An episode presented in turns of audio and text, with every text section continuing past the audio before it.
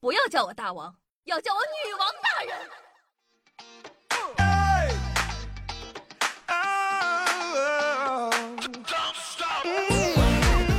嗨，各位手机听众朋友们，大家好，欢迎收听今天的《女王又要》，我依旧是常中在深山修炼千年，包治百病的板蓝根，夏夏夏春阳啊。看到我们这期的题目，是不是紧张中带着一丝丝刺激，神秘之中又带着一丝丝惊恐呢？不要怕，我们是娱乐节目，会很欢快的。之前夏夏盘点过各种各样的葬法，有土葬、水葬、天葬、火葬、烟花葬、钻石葬等等。今天呢，给大家讲最常见的火葬和详细的殡仪馆一日游攻略。首先呢，开好死亡证明，家属就可以跟殡仪馆预约接事的时间了。到达殡仪馆呢，火葬就进入到了准备阶段。家属会为逝者精心挑选一个骨灰盒，如果不想马上火化，还可以在殡仪馆里冷藏几天。如果决定马上火化呢，殡仪馆的工作人员就会开始着手处理尸体了。第一步呢，工作人员会检查尸体有没有尸斑，以防。出现尸体还没有凉透就被火化的情况，人家还热乎着呢，你怎么就要烧人家？紧接着呢，这个殡仪馆的遗体整容师会给尸体化一个美美的妆。如果说是特殊死亡的遗体啊，比如车祸，还会给缝合遗体、断肢修复、面容重塑等等。无论生前多么的狼狈，死后也要走的体面，谁还不是个体面人了？如果有要开追悼会的，化妆好呢就可以开始了。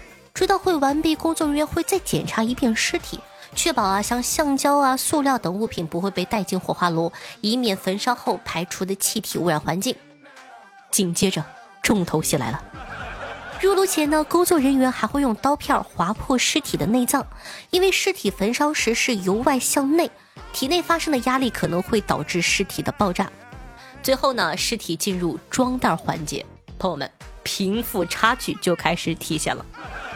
没条件的只能选择一次性的包装盒，有条件的可以选择纸质的木质棺材。那除了这个包装袋啊，火化炉也有豪华和普通之分。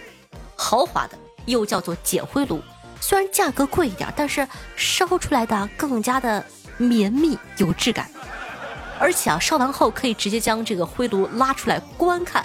哪里的骨渣对应身体的哪个部位，一目了然。但是这个普通的呢，就叫做八灰炉了。你听这个名啊，就不怎么地。密闭性差，出灰这个夹杂着颗粒，粉质比较粗糙，而且烧完的灰炉不能拉出来，只能手动用耙子把骨灰一点点的扒拉出来，搞不好还会漏掉一两块你的大腿骨啊。选好包装啊和这个火化炉，一切呢就绪，朋友们开始进入。重头戏，火化。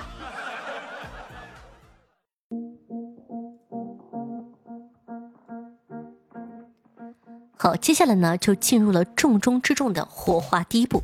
你完全想象不到火化第一步是什么，大声的听好了，第一步是上油。火化炉呢会通过柴油喷火对尸体进行燃烧，每具尸体用柴油规定不能超过八公斤。这个时候，肉多的尸体优势就体现出来了，因为脂肪也可以燃烧，所以火化的时候呢，他们会少放一些油。第二步，加热，根据人体不同的部位的易燃程度，有一套最省油的加热模式。火化炉呢，从二百度开始升温，燃烧头发、衣服、人体脂肪时呢，温度升至四到五百度；燃烧人体肌肉、脏器、血液时候呢，升至六百度。燃烧人体骨骼等硬骨头的时候，升至八到九百度，整个过程呢用时四十五分钟到两小时不等。燃烧的过程中啊，火炉内可能会发出一些奇怪的声响，那种呜或者滋噼里啪啦噼里啪啦，很多人听到呢都觉得见鬼了，被吓个半死。其实呢，这些响动都是物理作用产生的，譬如说脂肪燃烧时会发出滋的声音。骨头炸裂时会发出噼里啪啦、噼里啪啦的声音，肺部、胸腔的气体受高压排出体外时会牵动声带发出叹息声，这就是那些恐怖小说之中说啊，在殡仪馆听到叹气啊，好可怕！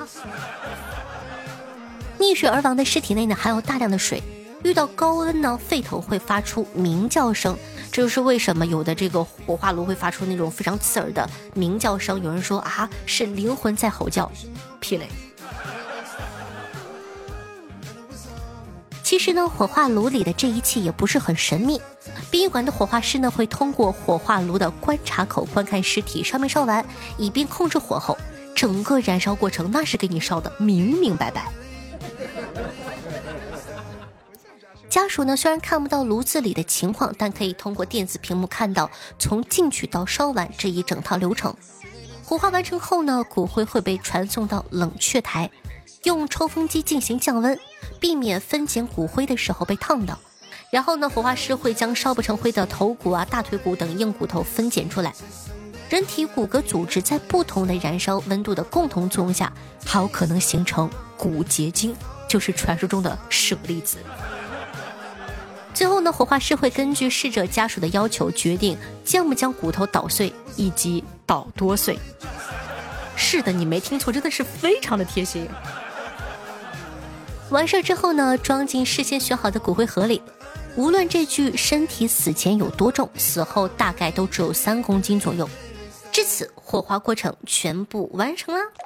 最终呢，骨灰连带着骨灰盒可能会被埋入土地，入土为安；可能会被放到墓里祭拜；可能会撒向大海，自由自在。不管是何种归宿，总之看你自个的选择。无论美貌还是失色，无论贫穷还是富贵，无论伟大还是平凡。在火化炉里，每个人都是平等的，最终都会化为灰烬。虽然有普通炉和豪华炉之分。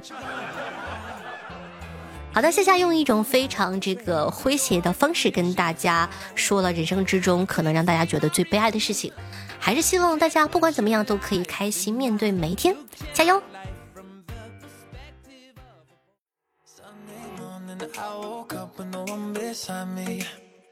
嗨，欢迎来！您正在收听到的是《女王又要》，我是凯丽夏夏夏春瑶。喜欢我们节目宝宝，记得点击一下播放页面的订阅按钮，订阅本专辑。这样的话，就不怕以后找不到我喽。同时呢，也希望大家在收听节目的时候点赞、评论、打赏、送月票、转发，做一个爱夏夏的好少年。尤其是完播率，一定要帮夏夏听到节目的最后一秒哦。那本期的互动话题是。你过年都会囤什么年货呢？像我们东北基本上都会这个囤砂糖橘，还有什么花生啊、瓜子儿啊、糖块儿之类的。那南方的小朋友过年都会囤什么年货呢？可以在下方的评论区互动留言一下。喜夏同学可以关注一下我的新浪微博主播夏春瑶，公众微信搜索夏春瑶，还有很多好玩的精彩的内容。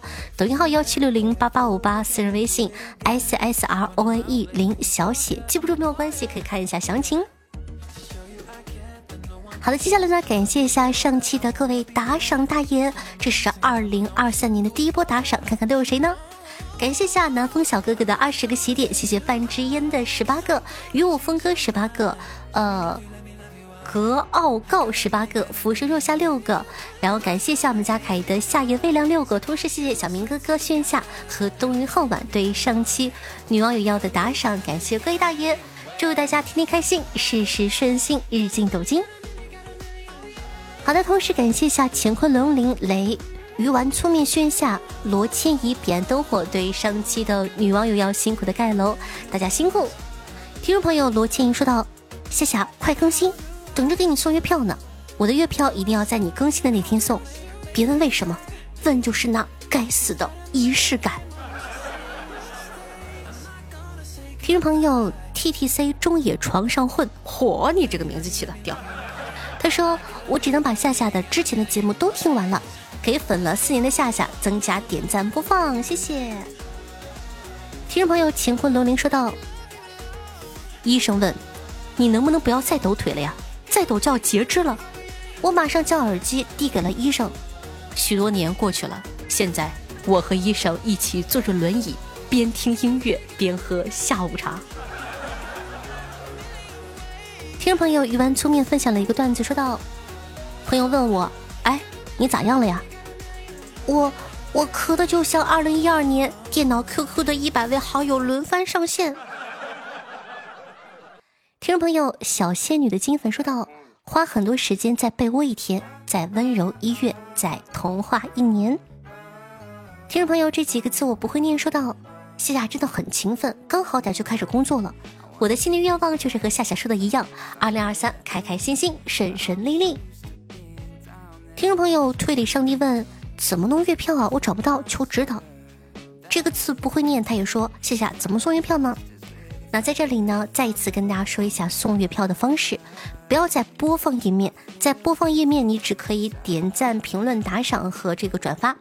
那送月票呢，要在这个女王有药的专辑主页面，就是你点到女王有药的专辑，可以看到很多期节目的那个页面，右上角有送月票的字样哦。讲道理，哎呀，这个节目录的，我录一会儿就要闭个麦，咳嗽一下。听众朋友，人美声甜是夏夏说道，祝夏夏新年快乐，顺风顺水，心想事成，谢谢。听众朋友幺幺 K 八 O 说道，二零二三大展宏图，前途无量，加油加油加油！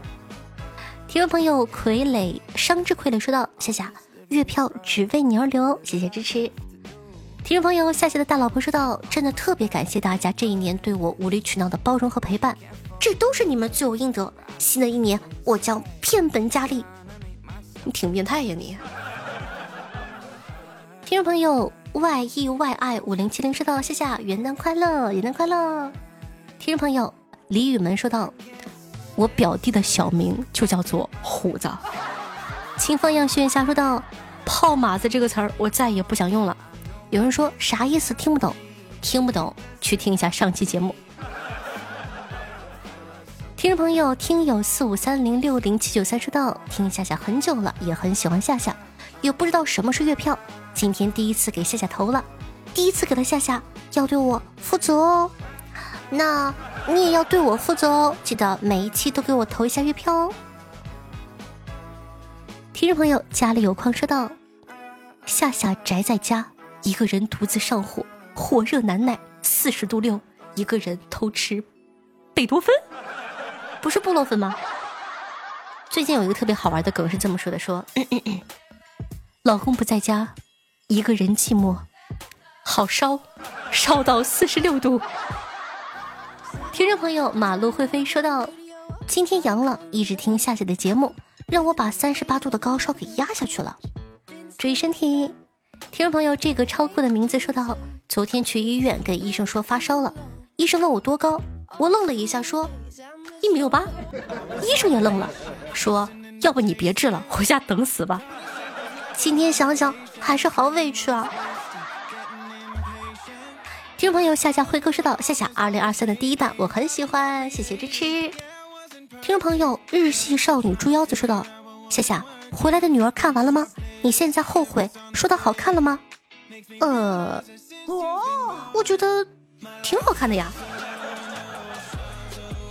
听众朋友你好，我叫陈玄池，说道：“当我阳完后回学校，我发现我囤的零食没了，我周围吃我零食的人也没了。你这说的挺吓人的，整的好像你下药了。等一下，闭麦咳一下。哎呀，这个嗓子回来了。听众朋友，嗯，歪嘎嘎说道：元旦快乐呀！和我弟一起呢，在球场打球，一直打到十二点，最疯狂的一次跨年了。虽然冻得要死，但真的很快乐啊！快到十二点的时候，我们的球被卡在了球框上，在球场上找到了一个拖把，还是够不到。我弟一扔，把拖把也挂在了上面，然后他下面附了一张图，非常开心。大家呢能像这位小哥哥一样，跟夏夏分享一下你现实生活中的一些好玩的趣事，配上一些好玩的图片，就好像夏夏在你身边一样哦。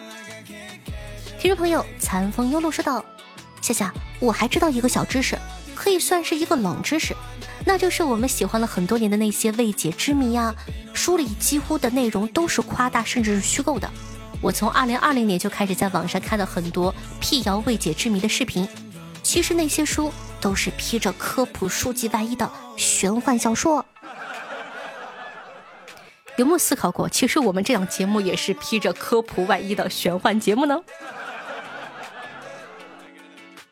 听众朋友彼岸灯火分享了两个段子，他说：“你跟妹子要电话号码，如果你认为妹子给了你一个假的电话号码，你就改几个数字再读一遍。如果妹子能够正确纠正你，那就说明号码是真的。新技能分享给你哦。”依旧是彼岸灯火，他说：“你以为双手掐腰、小脚跺地就是撒娇了？我告诉你，那叫撒野。双手叉腰、小脚跺地，胸部一颠一颠的，那才叫做撒娇呢。”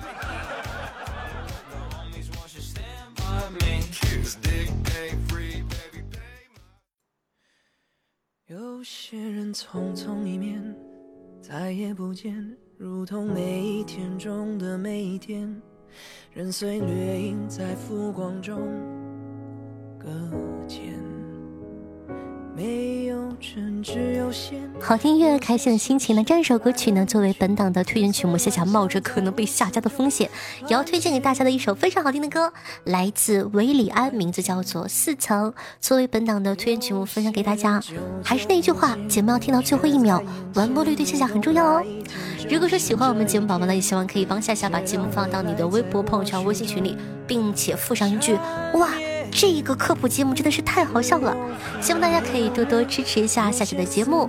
记得在收听节目的同时，一条龙服务、评论、转发，还有这个送月票、打赏，做一个爱夏夏的好少年。好了，以上呢就是本期节目的所有内容了。伴随着这一首好听的歌曲，我们下期再见，拜拜。似曾相知，未曾相识。